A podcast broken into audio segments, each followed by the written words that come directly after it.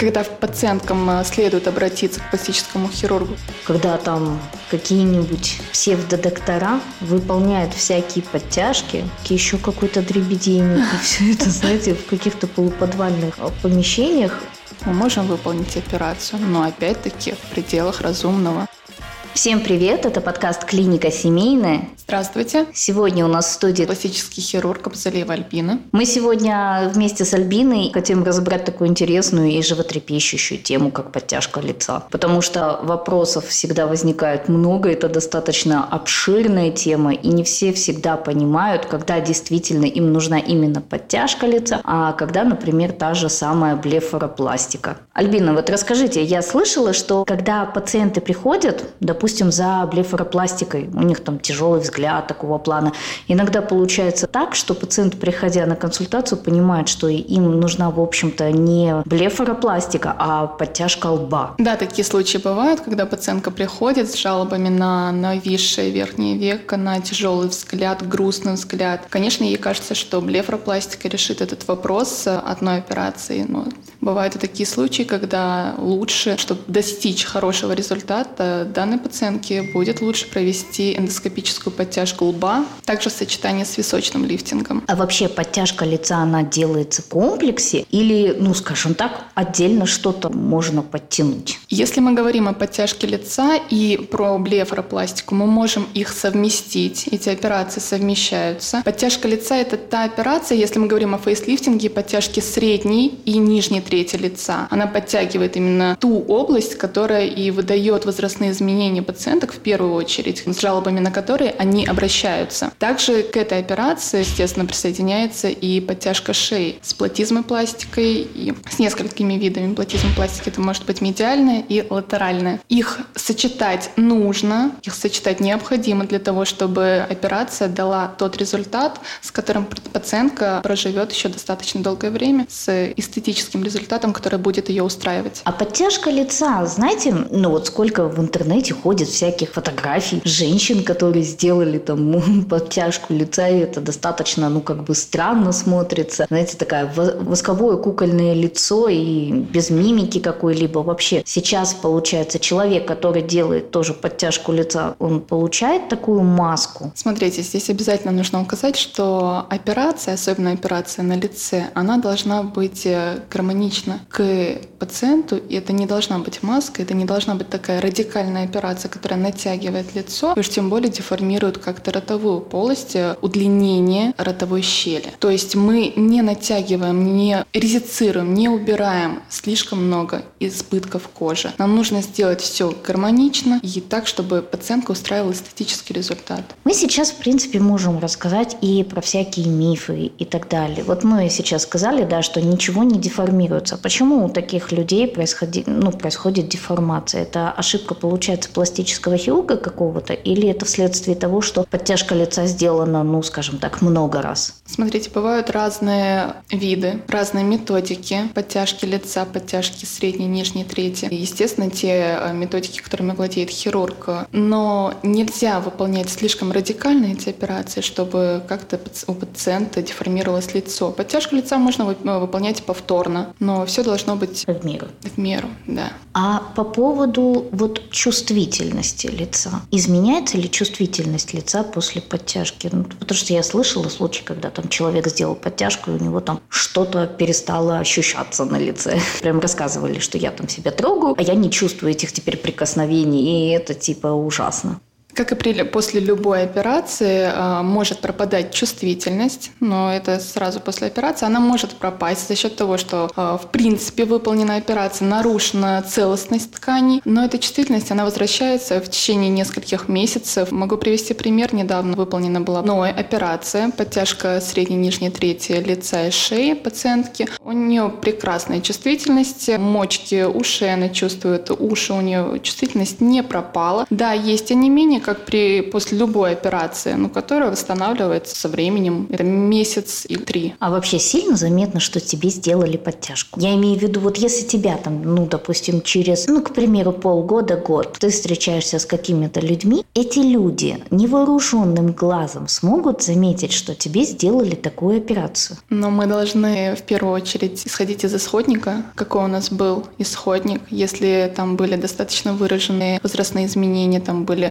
брыли достаточно сильные, также выраженные изменения кожи, шеи, то да, люди могут заметить, что лицо стало более помолодевшее оно стало. И кожа выглядит намного лучше, появляется четкий угол подбородочный, также угол нижней челюсти. Люди могут это заметить, но они не всегда замечают э, рубцы. Учитывая то, как мы зашиваем ткани, как мы ушиваем ткани, они достаточно незаметно формируются, ткани хорошо рубцуются, и уже в дальнейшем при использовании различных силикон содержащих средств рубцы будут незаметными. Поэтому доступ э, люди, окружающие, могут не заметить, но результат, конечно, мы выполняем эту операцию для того, чтобы результат был виден. А вы вот сказали сильные изменения. А в какой момент человек должен понять, что все, косметологии мы тут уже больше ничего не решим, и действительно пора к пластическому хирургу за такой операцией? Косметология – это, конечно, очень хорошо. Особенно сочетание пластической хирургии и косметологии – это идеальная формула, так скажем, э, длительного, молодого вида, молодого состояния кожи и, в принципе, мягких тканей. Но все должно быть в меру. И косметологические процедуры, такие как нити, такие как аппаратная косметология, она тоже должна быть в меру. Если пациентка хочет длительный результат, пациентка хочет э, результат тот, который даст ей максимум изменений в плане именно возрастных изменений, чтобы мы их убрали, чтобы мы вернули помолодевшее лицо. Здесь, конечно, лучше выбрать пластическую хирургию, потому что это операция на тканях, которые не сильно подвержены каким-либо изменениям после косметологии, конечно, они намного лучше дают результат. Когда пациенткам э, следует обратиться к пластическому хирургу, когда они замечают достаточно выраженные брыли, когда у них, ну, если обычным языком говорить, шея в складках, э, кольца Венеры, все это слишком выражено, когда у них есть даже избыток э, подкожно-жировой клетчатки на шее, также с избытком кожи, лучше, конечно, сочетать липосакцию шеи с подтяжкой средней нижней трети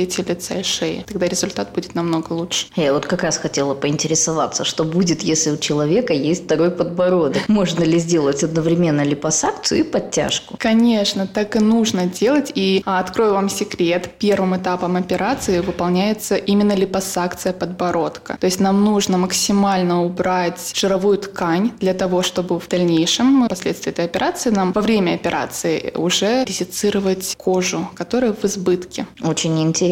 Вообще, на самом деле, я никогда об этом толком и сильно и не задумывалась. Ну, как бы, слава богу.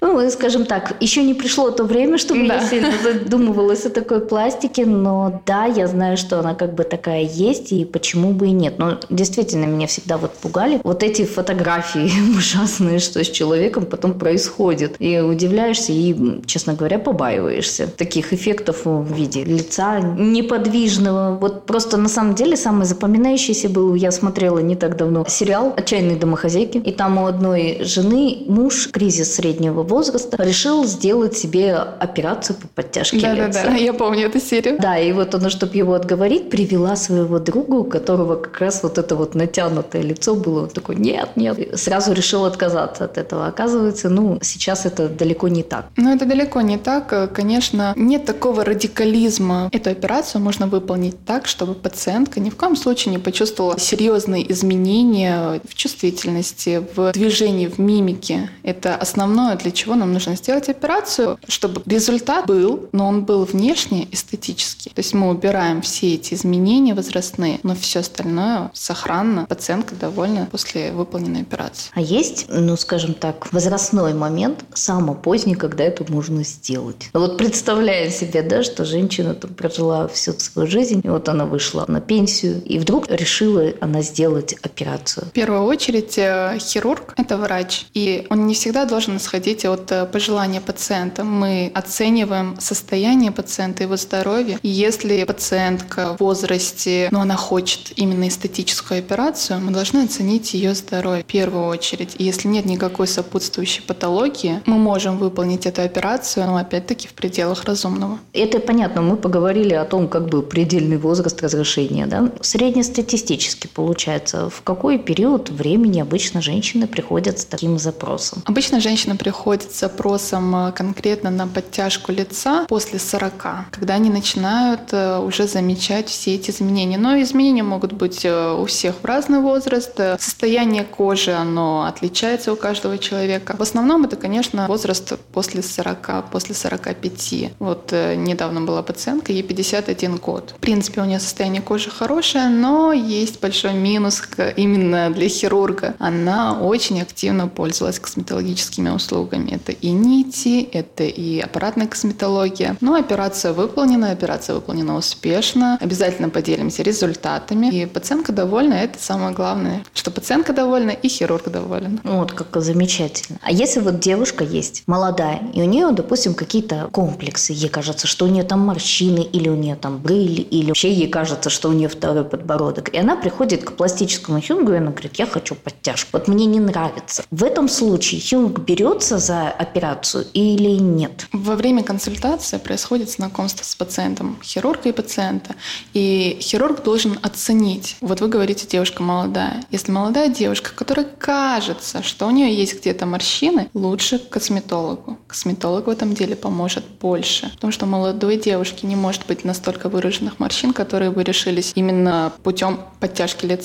Опять-таки, если он, ей кажется, что у нее второй подбородок, и если он действительно есть, то тут э, мы спокойно можем взять пациентку на липосакцию подбородка. На это липосакция подбородка, потому что любая эстетическая операция, она должна быть выполнена с умом. Мы не можем идти всегда на поводу у пациенток, если ей условно 28 лет, но она хочет подтяжку лица, нет, не стоит. Лучше сначала поработать с косметологом. Хорошо, вот мы поговорили о пациентах, да, которые хотят. Допустим, пришел на консультацию, мы, мы там договорились об операции. Как происходит эта операция? Операция подтяжки лица, она обязательно происходит под общей анестезией. Я уже говорила, что первым этапом лучше выполнить липосакцию подбородка, если у нас есть избыток подкожно-жировой клетчатки. В дальнейшем уже идет сама диссекция, отслойка ткани. То есть здесь я буду, наверное, говорить даже такими терминами, которые не совсем будут понятны, но первым этапом э, это, конечно же, отслойка, затем э, выполняем аппликацию. А вообще, под каким наркозом происходит операция такая? Данная операция выполняется под общей анестезией. Конечно, это удобнее для пациента, это комфортно для хирурга. Пациент спокойно переносит анестезию, затем они переводятся в палаты. Уже под наблюдением медперсонала спокойно проходит свою реабилитацию. Сначала в стационаре, затем уже после выписки уже дом. Знаете, я видела всякие ужасные ролики в интернете, когда там какие-нибудь псевдодоктора выполняют всякие подтяжки под местной анестезией с помощью там какой-то спортивной заморозки, еще какой-то дребедени. И все это, знаете, в каких-то полуподвальных а, помещениях, просто потому что человек боится вот общей анестезии. Можете объяснить э, пациенту, почему вот ему лучше на самом деле во время такой операции оказаться под общей анестезией? Да, это страх пациентов. Почему-то он очень до сих пор в наше время он присутствует у пациентов страх общей анестезии. Но это не то, чего стоит бояться, правда. Общая анестезия в наше время уже в 21 веке она настолько комфортна для пациента, он комфортно засыпает, комфортно просыпается нет никаких последствий ужасающих для того, чтобы не идти на общую анестезию. И тем более подаваться каким-то другим манипуляциям в других условиях. Некоторые хирурги используют в своей практике местную анестезию, но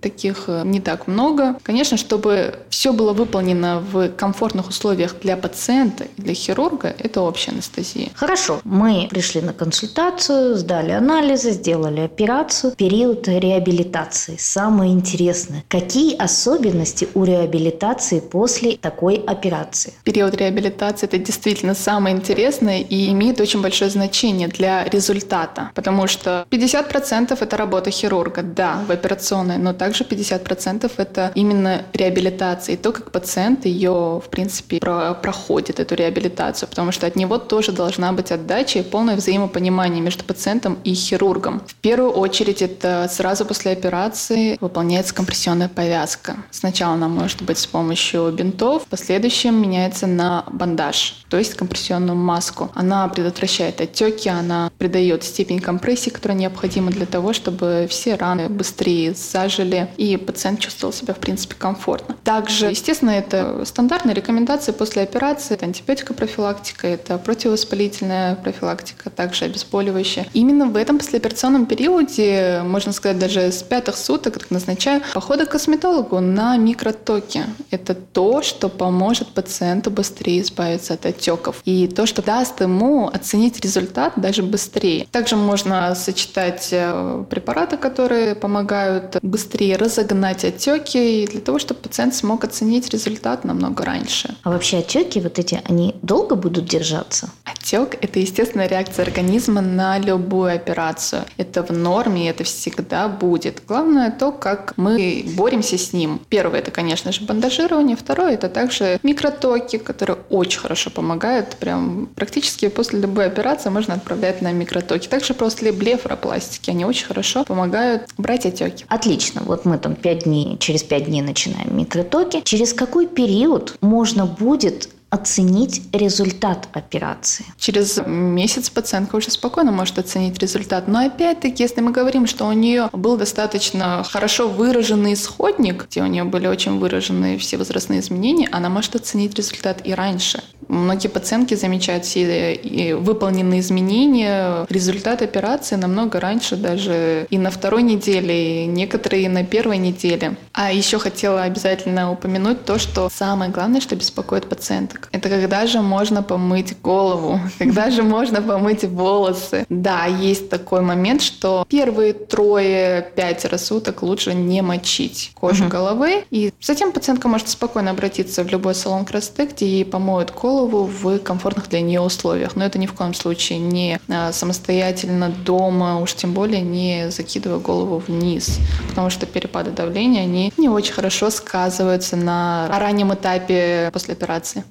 Я вот как раз хотела поинтересоваться, думаю, есть ли какие-то определенные моменты в физическом плане, что нельзя делать после такой операции? Конечно, мы ограничиваем физическую активность, ограничиваем ее, как и при, после любой операции. Но после данной операции мы ограничиваем ее даже в виде бытовой какой-либо активности. Мы ни в коем случае не моем полы вниз головой. Это прям ключевое. Также всем пациенткам я это говорю и после блефаропластики. Бывают такие моменты, что может и потом появиться, могут появиться синячки, гематомки, и это нам не нужно. Ага, понятно. Полы мы мыть не будем. После. Полы не моем. Отлично. А есть еще какие-то вот моменты из разряда физическая активность с мужем или с женой?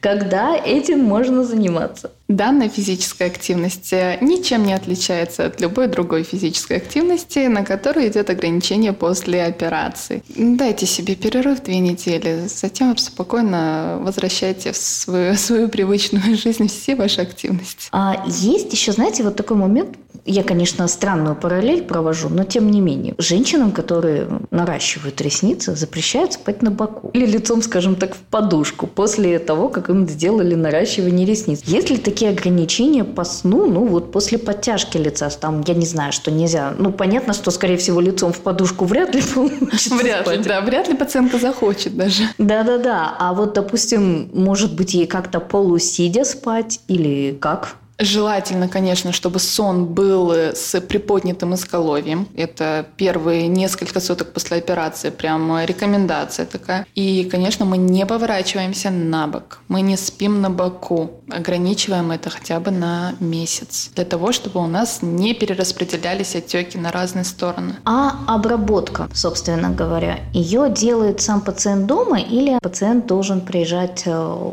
собственно говоря, в клинику для этого? По стандарту, после операции пациент первую перевязку э, ему проводят в клинике, проводит сам хирург. После первой перевязки наклеиваются стрип-наклеечки. Наклейки, которые пациент, в принципе, не снимает и может спокойно уже даже и умываться. Ему будут мыть голову спокойно в салоне. Но есть участки, которые пациент должен обрабатывать. Это шов, который уходит в волосистую часть головы. Его лучше обрабатывать достаточно обычным йодом, обрабатывать рану послеоперационно. Хорошо. Вот Вот у нас да, дней там, наверное, пять после операции прошло. Да. Через сколько мы можем вернуться на работу и, соответственно, ну, я не знаю, начать наносить макияж.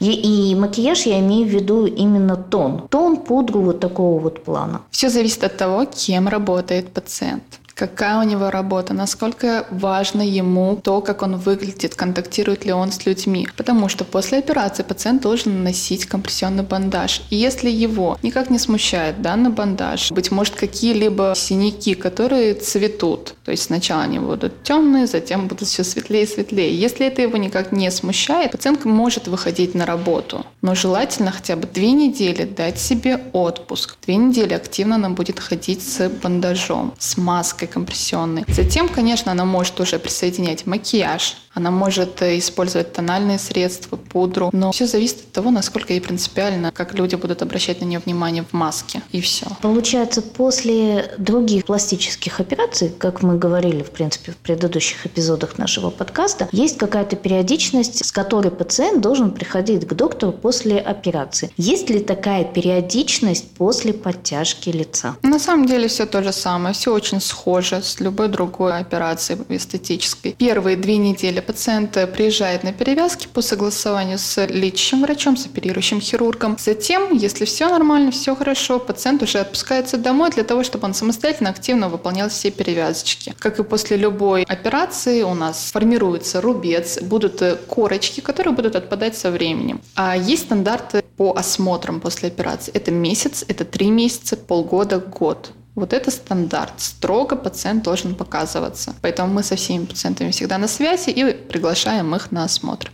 Спасибо большое, Альбина, что мы разобрали такую большую тему. Спасибо, что пришли. Спасибо вам, что уделили время, что мы так мило с вами побеседовали. Я думаю, это будет полезно для многих наших слушателей. Друзья, надеюсь, мы смогли вам рассказать информацию про такую интересную и необычную пластическую операцию, как подтяжка лица. Возможно, развеяли какие-то страхи и подсказали более углубленную, интересную информацию, которую нет, например, в наших наших постах в социальных сетях. Если у вас возникают какие-то вопросы, в описании подкаста есть все ссылочки на наше сообщество. Пишите ваши вопросы, и мы всегда с большим удовольствием ответим на них. С вами был подкаст «Клиника семейная». Услышимся.